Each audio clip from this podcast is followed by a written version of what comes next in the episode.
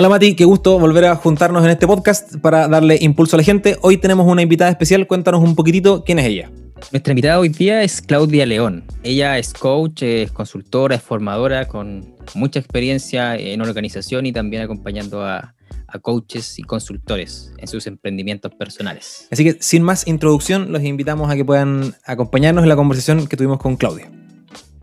Claudia, bueno, bienvenida y muchas gracias por aceptar esta invitación. La verdad es que nos honras con tu presencia. Y primero, para poder eh, que la gente se haga una idea de por qué para nosotros es relevante que converses con nosotros, que cuéntanos brevemente eh, a qué te dedicas, cuál es tu área de expertise y así se van a hacer una idea de a quién están escuchando. Gracias a ustedes por la invitación. Honrada me siento yo y además muy entretenida hablar de estos temas. Si tuviera que resumir a qué me dedico, siempre digo tres cosas. Soy coach organizacional, acompaño organizaciones en sus objetivos profesionales de equipo y también de los líderes. Formo coaches en la escuela Lead Coaching School y tengo mi propio negocio que es mentoría de emprendimiento para coaches, para ayudarlos a desarrollar su negocio como coach. Fantástico quiero em, eh, poner el primer pedazo de carne en la parrilla eh, y dejarte un, problema que yo sé que no me lo puedes solucionar con, la respuesta, pero, pero igual, que es em, la gestión de la incertidumbre. Porque la gente dice, tiene a veces ideas de negocio, a veces tienen ideas de desarrollo personal. La cosa es que la gente tiene la, necesidad o el llamado interior de hacer algo, pero eh, no siempre está la certeza de que hay agua en la piscina como para tirarse el piquero. Eh, y muchas veces esa incertidumbre no somos capaces de gestionarla y al no ser capaz de gestionarla o nos atrevemos a medio filo o no nos atrevemos. ¿Cómo, mm. ¿Cómo podemos ayudar a alguien, a nosotros mismos incluso, que muchas veces avanzamos tres pasos, retrocedemos dos justamente por temor a, a meter las patas económicamente, a afectar nuestra reputación pública, a meternos en un lío familiar si es que nos endeudamos, en fin? Bueno, yo creo que la mejor respuesta que puedo dar eso es asegurarle a la gente que lo único cierto de todo esto, no importa si te estás encaminando a desarrollar un negocio o quieres hacer algo en tu puesto de trabajo, en la empresa donde trabaje, es que va a haber muchos cambios y que hay muchas cosas de las cuales no puedes tener claridad. Pero eso no significa que tienes que quedarte de brazos cruzados y decir, bueno, que venga lo que venga y lo sortearé como si fuera un surfista. Y yo creo que lo que les traje hoy día, o, las ideas que traigo hoy día, van a servir mucho para esa pregunta, ¿cómo gestionamos la incertidumbre de la mejor manera? Si quieres, nos lanzamos ya y empezamos a conversar. Por favor. Ya. Estábamos hablando acerca del emprender. La gente actualmente piensa que emprender es sinónimo de desarrollar un negocio. Por lo tanto, si yo le hablo a alguien acerca de, oye, ¿en qué te gustaría emprender? Podría decir, no, a mí nada tengo un trabajo, soy líder en una empresa, estoy bien ubicado, tengo un trabajo estable, perfecto. Sin embargo, el verdadero significado de emprender es tomar acción hacia alguna meta. Y generalmente esta meta tiene ciertos riesgos, tiene ciertas cosas inciertas, pero al mismo tiempo tiene algo que es súper importante y es que es relevante para nosotros. Entonces, desde ese concepto, yo te te puedo asegurar que todos emprendemos todo el tiempo. Emprendemos en la pareja, emprendemos en nuestra situación familiar, emprendemos en el negocio, emprendemos en nuestro trabajo, etc. ¿Cómo poder gestionar más la incertidumbre y hacerlo bien? Bueno, eso es lo que yo traigo hoy día, que les traigo como tres, siete, dije tres, pero en realidad traigo siete pildoritas para que lo hagamos bien. La primera que quiero regalarles es no confundir la meta con el proceso. ¿Qué es lo que pasa? Voy a poner dos ejemplos durante toda esta conversación. Yo soy una persona que tiene un servicio producto y quiero empezar a desarrollar mi negocio en ese producto. O yo soy un líder y quiero desarrollar en mi equipo un equipo de alto rendimiento. En los dos casos yo tengo una meta, pero para llegar a esa meta y a los resultados de esa meta, yo tengo que desarrollar un proceso. Generalmente las personas se quedan en la meta como un concepto ambiguo tener un equipo de alto desempeño, vender mi producto o mi servicio de coaching, que es el caso de lo que yo acompaño, y no desarrollan el plan, no se ponen a medir cuáles son los pasos que tengo que dar para llegar a ese resultado. Y ahí es cuando nos caemos. Cuando yo defino los pasos, ninguna persona sube al segundo piso de un solo peldaño, todos tenemos que subir varios peldaños para llegar al segundo piso. Cuando yo defino los peldaños, tengo menos riesgos de no saber qué hacer ante los cambios inciertos que aparecen, ¿sí? Porque puedo pensar en posibles riesgos o posibles objeciones de mi cliente, posibles objeciones de mi equipo o de mis jefes en la compañía. Entonces, esto es lo que vamos a llamar objetivo de fin, que es el resultado, el equipo de alto desempeño, y objetivos del proceso. Y ahí tenemos que saber hacerlo bien. Dígame. Esto, Claudia, eh, claro, se me viene a la, a la, mente muchas de las cosas que nos pasan a nosotros en nuestro rubro cuando tenemos que capacitar. Se da mucho que en el desarrollo personal, desarrollo de habilidades blandas, si se quiere ese nombre, eh, llaman a, las personas, a los que capacitan, a los formadores, a los coaches, como hazme este taller y solucioname eso. Como tengo este objetivo, como que con esa pura píldora ya se soluciona mm. todo y no tienen esta conciencia del proceso, de la importancia de generar este camino, eh, que claro, el coach, el formador tiene el conocimiento para gestionar esto, este camino de aprendizaje, de desarrollo. Y algo que particularmente se da mucho en, en la parte del desarrollo personal, tal vez en otras habilidades se tiene la conciencia de que hay que hacer una planificación, un proceso, pero aquí como que quieren que, que, que sea así. Casi como mm. que me meto a YouTube, busco las tres, los tres consejos y los aplico y se cambió todo. Y, y no es tan fácil como aprender un Excel, como, como cambiar y emprender, como tú decías, porque se genera este proceso de cómo llego hacia, hacia esa meta, ¿cierto? No puedo estar más de acuerdo contigo. Eh, y de hecho, una de las cosas que tenemos que hacer, ya sea yo un coach, un consultor o yo sea un líder, es educar. ¿sí? es nuestro compromiso con educar de cómo debe hacerse esto. Si nosotros miramos para atrás cualquier proceso en nuestra vida, laboral o personal, todas las metas que hemos conseguido no ocurrieron de la noche a la mañana. ¿sí? Tuvimos que ir pasando por una serie de hitos. Lo mismo funciona para cualquier acción a la cual yo quiera embarcarme. Tengo que saber medir todos los pasos para llegar allá. Si yo soy líder y este podcast lo escuchan líderes, tengo que saber también educar a mi equipo, comunicar oportunamente. Y eso es el segundo consejo que les quiero ya dar hoy día. ¿Qué es lo que pasa? Yo quiero emprender, yo quiero lograr algo nuevo, pero es algo que está solo en mi mente o está en las cuatro paredes de mi habitación. ¿sí? No se lo comunico oportunamente a nadie. No hago parte a mi equipo de que quiero desarrollarlo como un equipo de alto desempeño. O no hago parte a mi jefatura de que quiero desarrollar este equipo como de alto desempeño. O, peor aún, voy a emprender yo en un negocio, por ejemplo, soy coach, diseño mi marca, diseño mi logo, eh, inscribo eh, la marca en INAPI, etcétera, etcétera, etcétera, abro las actividades pero no le cuento a nadie. Entonces, estos potenciales clientes, ya sean internos dentro de la organización o externos, nunca se enteraron. Entonces, yo tengo que saber comunicar oportunamente. Y aquí hay que saber algo súper claro, que la comunicación cambió. Yo ya no comunico lo que yo quiero. Yo hoy día comunico según lo que el otro quiere. Entonces, yo si quiero convertir a mi equipo en un equipo de alto rendimiento, tengo que saber quién es este equipo, tengo que saber cuáles son sus intereses, tengo que saber cuáles son sus desafíos y cuáles son sus problemáticas. Porque para yo convertirlo en un equipo de alto rendimiento, tengo que persuadirlos, tengo que comunicarlos según lo que ellos pueden escuchar y están interesados en escuchar. Lo mismo pasa si emprendo en un negocio. Tengo que saber qué le pasa a mi cliente y resolverle eso que le pasa no decirle lo que yo le quiero decir. Ahí me puedo perder, pero muy mal y no tener ningún éxito en nada. Hay, una, hay una, un aspecto sobre la comunicación que de hecho quería, quería planteártelo. Pasaba en las organizaciones eh, setenteras, ochenteras y noventeras, si se quiere, que el secretismo era, era parte de la cultura y claro, yo no le cuento a nadie cuáles son mis métodos, no revelo mi lista de proveedores ni de distribuidores. Em, y probablemente todavía quedan algunos de esos resabios de, tratemos de hacerlo, pero que no nos copien, no coloquemos todo en nuestra página web. Em, y eso, eso, claro, va muy por el contrario en la lógica actual de la colaboración, de si crezco yo, crece el sector o crece el rubro, y si crece el rubro, ganamos todos. Em, ¿Qué, cómo ha sido tu experiencia cuando has tenido que enfrentar a estos emprendesaurios, si se quiere, que son un poco más, más temerosos de mostrar sus secretos y no quieren mostrar sus libros?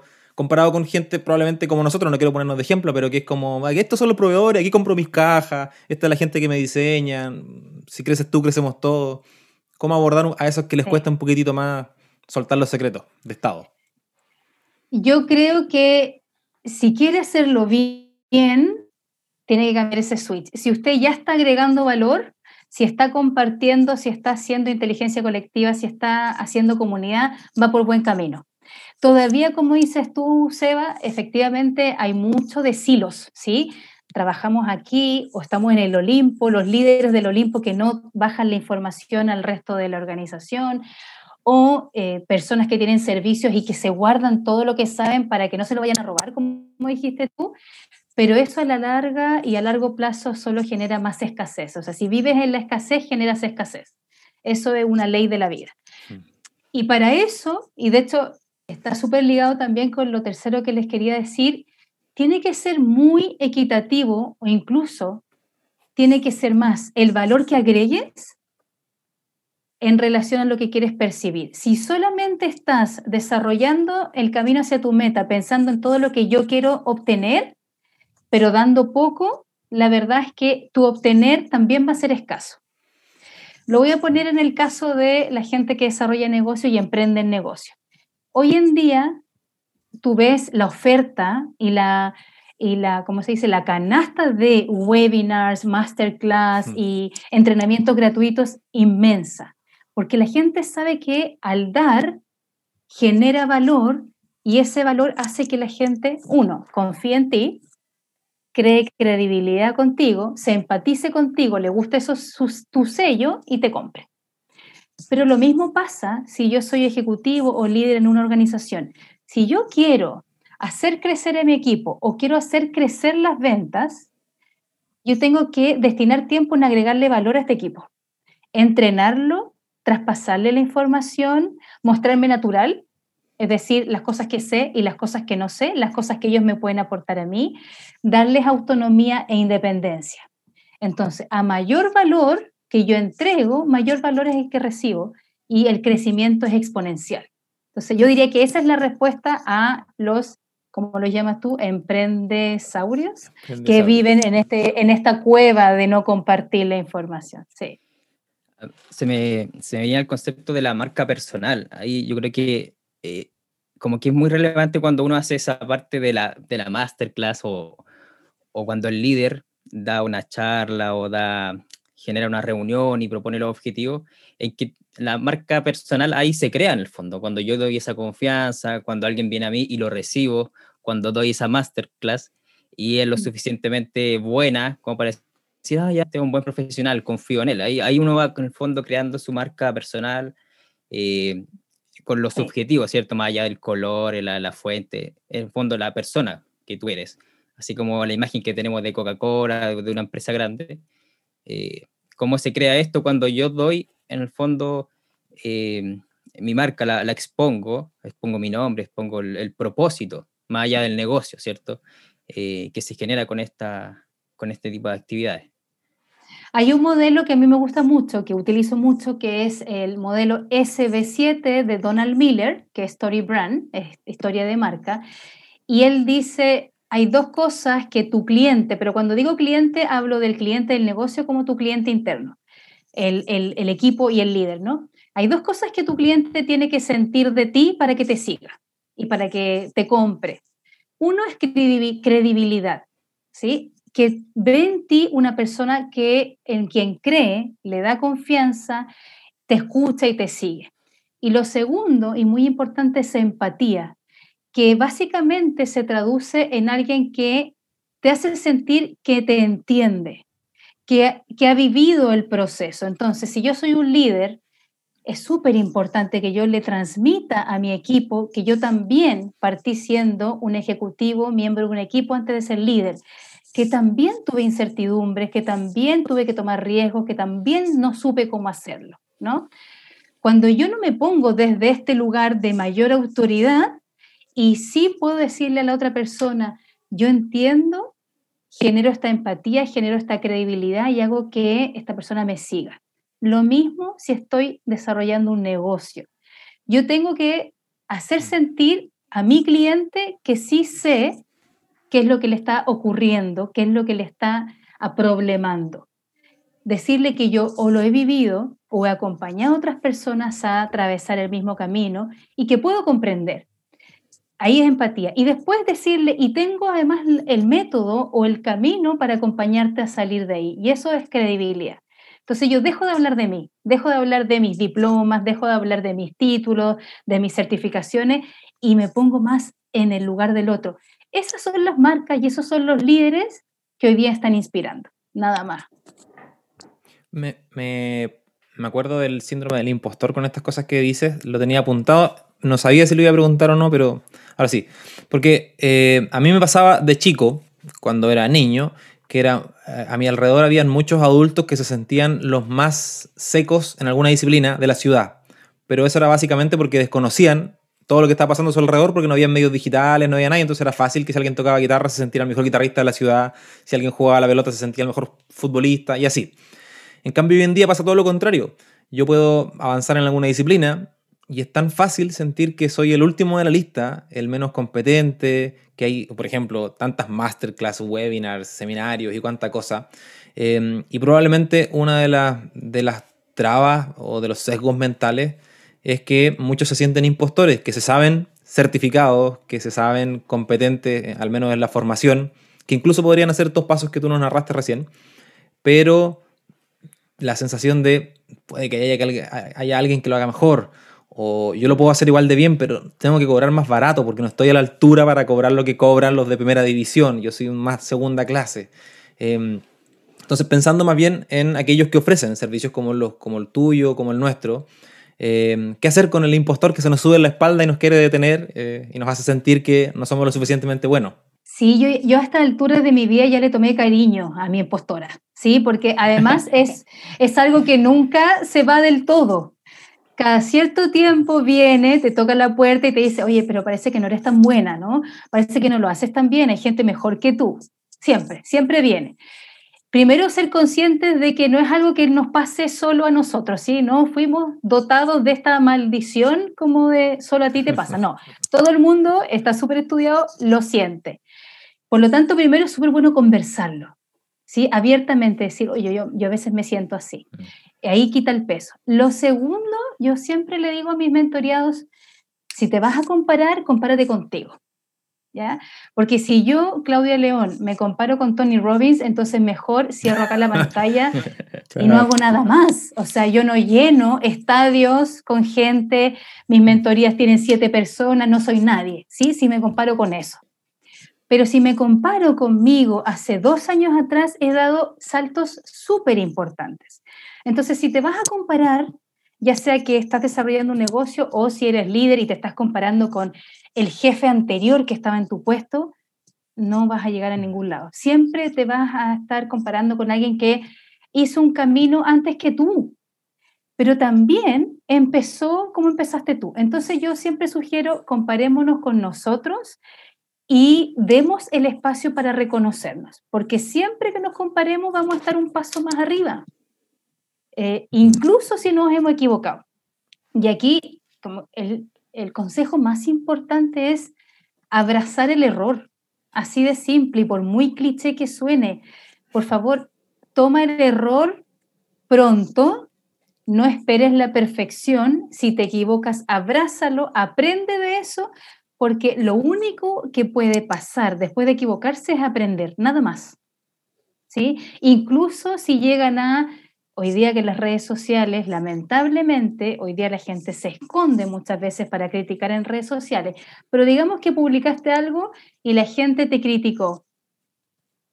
¿Cuánto rato va a durar eso? Va a durar más en tu mente y en tu corazón que lo que la gente se acuerda. La gente ya después lo olvidó. Entonces, síndrome del impostor, cuando sientes que estás eh, en un nivel más bajo, no eres tan bueno, no eres tan suficiente, uno, anda tu cuaderno, hay que tener un lugar de reconocimiento, donde tengas los testimonios de tus clientes y digas, oye, pero yo sí lo he hecho bien, Sí, acá tengo testimonios concretos, donde tengas resultados específicos de tu equipo y decir, perfecto, aumentamos las ventas, hicimos esto, esto, otro. Celébrate. Entonces, en esos momentos en que uno está más bajo de energía y no confía tanto, mm. es bueno ir al reconocimiento, es bueno ir a los logros, es bueno ir a los testimonios y si te equivocaste, aprender de ese error y prontamente arreglarlo, no esperar la perfección. Y aquí voy a cerrar con esto. Muchas veces queremos armar algo perfecto, entonces pasamos dos meses encerrados para armar algo perfecto. Luego lanzamos eso perfecto y resulta que nadie necesitaba eso. Hmm. Porque no lo conversamos, no chequeamos. Es mejor, de nuevo, como dicen todos, el producto mínimo viable. Probar algo bueno, de calidad, pero pronto y arreglarlo rápidamente. Eso diría yo. Un poco hacerse más cariño no ser tan crítico con nosotros mismos. Claudia, en, esa misma lógica que, estás planteando como de, ir, de probar, de hacer un, sprint rápido, un producto mínimo viable, eh, yo creo que también tiene que ver con, esta marca que tú has creado de Lánzate como coach, que mm. me gusta mucho el concepto de Lánzate, porque bien... Eh, como que te obliga a que si te metías al programa o si te metías a seguir la página, o, eh, te obliga a salir, o sea, no te, no te dice, ser un coach, se planifica año, no, lánzate así como al tiro. Aquí no venimos a, a pensar las cosas, venimos a hacer. Eh, mm. ¿Qué tiene de eso en tu, eh, en tu narrativa como consultora, como coach, como, como persona que ayuda a la gente que, que emprende? Sí, tiene todo. Es mi narrativa, esa es mi historia de marca. Y tiene mucho que ver conmigo. Mira, en resumen, yo hice, yo he hecho el, el camino. Yo hace tres años atrás estaba encerrada en las cuatro paredes de mi habitación soñando con grandes cosas, pero con el síndrome del impostor, con el pie encima mío. Y yo pensé que nunca lo iba a lograr. La frustración de sentir nunca lo voy, a lograr es lo mismo que veo en mis mentorías hoy día. Entonces yo hice mi camino, hice el camino de decir, no me atrevo a mostrarme, pero ni siquiera no mostrarme, no me atrevo a lucir, ¿no? A mostrar mi luz. Eso, a eso digo yo con lucirme. Y eso nos pasa a muchas personas. Hice el camino con, con todo lo que me costó y luego me di cuenta de cuáles eran mis creencias. Mostrarme igual ser arrogante, ¿cierto? Mostrarme igual ser soberbia. Hice todo el hilo hacia atrás, la madeja, y me di cuenta de dónde estaban las creencias, entonces, hay un trabajo personal importante que hacer ahí, pero además, ser súper conscientes de que no estamos condenados. Es decir, si yo desde chica y adolescente escuché que no había que contar las cosas, los logros, porque iba a ser arrogante, bueno, hoy día soy una mujer de más de 40 años, por lo tanto no estoy condenada a ser la misma niña o la misma adolescente, ¿sí? Cuando vienen esas dudas, tengo que saber que es la niña y la adolescente la que está emocionalmente interferida, no la mujer, que ya hizo su propia historia. Eso es lo primero. Entonces es importante mirar la historia. Lo segundo es que todas las personas tenemos de base una biotipología. Y no voy a entrar en la cosa técnica, pero yo tomé una formación que me cambió la visión del mundo y de mi mundo que es de una bióloga chilena que se llama Carmen Cordero. Ella nos muestra que las personas nacemos con una biotipología. Y resulta que hay tres biotipologías. Y la que yo tengo más a la base es la de una persona motriz, que es la persona que hace cosas. Es decir, yo ya tenía esto a la base, pero lo fui tapando. Cuando me permití, y al final el lánzate tiene que ver con eso, Matías, no es obligar a la gente a hacer las cosas, es permítetelo porque uno, yo creo fielmente en que todas las personas tienen potencial, todas. Y entonces, así como ese niño que ve gente muerta, yo veo gente con potencial, ¿no? Eh, ese es como mi meme. Eh, entonces yo veo a alguien y yo digo, y yo escucho dos, tres palabras y empiezo, oye, pero podrías hacer esto, esto, otro, y si juntas esto con esto, y la gente dice, uy, no, no me había dado cuenta que tengo todo eso para hacer. Entonces yo creo que la gente tiene potencial. El tema es permitirnos desarrollar ese potencial. Y eso es lánzate. Es decirle a la gente, yo en este programa parto de la base que creo fielmente en ti. Y ahora yo te voy a acompañar para que tú creas en ti. Porque lanzarse como coach para mí no es solamente que vendan sus talleres y vendan sus procesos de coaching, es que salgan confiando en que sí podían y de ahí en adelante lo sigan haciendo por su cuenta. Sí. Claudia, te, te cambiamos de escenario porque al comienzo de esta conversación tú nos hiciste un spoiler de de siete eh, puntos que tenía, siete tips, y yo anoté tres. Estoy tomando apuntes de las cosas que nos estabas compartiendo. Em, entonces, no quiero dejarte ahí con, con la mesa puesta y que no nos sirvamos las cosas que nos preparaste. Entonces, si, si pudieras resumirnos quizás eh, ya en la última parte de este episodio, estos puntitos que quedaron en el tintero. Bueno, fíjate que sin decirte el número te he dicho otros. ¿Sí? Ah, Porque hablé de, bueno, eh, dijimos definir objetivos, vamos a hacer el recap, ¿no? La recapitulación. Definir objetivos efectivamente para no perdernos en el camino. Comunicarlo oportunamente, no quedarnos encerrados solamente nosotros con nuestras ideas, sino apelar a lo que otros nos puedan aportar. Agregar valor, no solamente querer recibir, sino también cómo yo agrego valor para recibir. El cuarto era el saber que el error es parte del proceso, que también lo dije por ahí escondido, ¿no? Mm. El quinto es invertir continuamente en dedicar tiempo y dinero para nuestro aprendizaje. No pensar que llegué a un tope, de alguna forma lo dije, esto cuando pensamos que somos la autoridad. No, tenemos que plantarnos desde un lugar de aprendiz continuo. Es la única forma de seguir creciendo y aportando. Ahí ya llevo cinco. El sexto también lo dije, que era cautelar y tener siempre un espacio de reconocimiento y celebración. Y ahí yo di este tip que yo lo tengo, que es un cuaderno o un Word donde yo anoto testimonios de logros, de éxitos de mis clientes. Para esos momentos en que dudo, voy ahí y digo, perfecto, hoy día estoy dudando, pero en realidad sí he hecho cosas buenas, ¿no? Como líder, como coach, como consultor. Y el séptimo, súper importante, es querer hacerlo todo solos que es algo que nos ocurre tanto a la gente que tenemos servicios que ofrecemos o también a un líder omnipotente. Y generalmente esa gente que es omnipotente no, no lo hace necesariamente desde la arrogancia. Hay mucha creencia de pedir ayuda me pone en un lugar vulnerable. Pedir ayuda es sinónimo de molestar o incomodar a otro. Pero cuando yo trato de hacer las cosas solo y de avanzar sola, llego muy lejos, o sea, llego muy, muy, muy lento donde quiero llegar. Cuando yo apelo a otros y invierto tiempo, e invierto dinero en que alguien me acompañe, es lanzarme ya directamente éxito.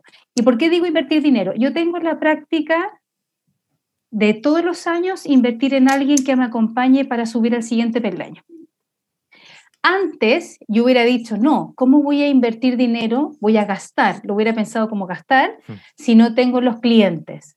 Hoy día es al contrario. Yo invierto en que alguien me acompañe porque sé que eso se va a retornar en inversión para mí, en ingresos, en clientes. Lo mismo pasa con un líder. Si yo quiero un equipo de alto desempeño o si yo quiero hacer crecer las ventas, no podemos ser circo pobre. Invirtamos en un externo en que nos haga el marketing, el que nos desarrolle eh, o nos haga un entrenamiento de, venta consultiva. Invierte en tu equipo en entrenarlo y desarrollarlo. Es la única manera de hacer las cosas bien. Y ahí eran las siete. Perfecto. Claudia, bueno. Se me ocurría, ah, disculpa, Mati. No, claro, eh, que esto como comentario más que nada. Que claro, se da, todo esto que hablabas, eh, había como transversalmente mucho proceso. O sea, cuando tú dices, conversa con otro, eh, que tú dices que te acompañas, que siempre tiene una persona ahí, eh, el hacer grupo, ¿cierto? El, todo esto implica un, un, periodo de tiempo grande.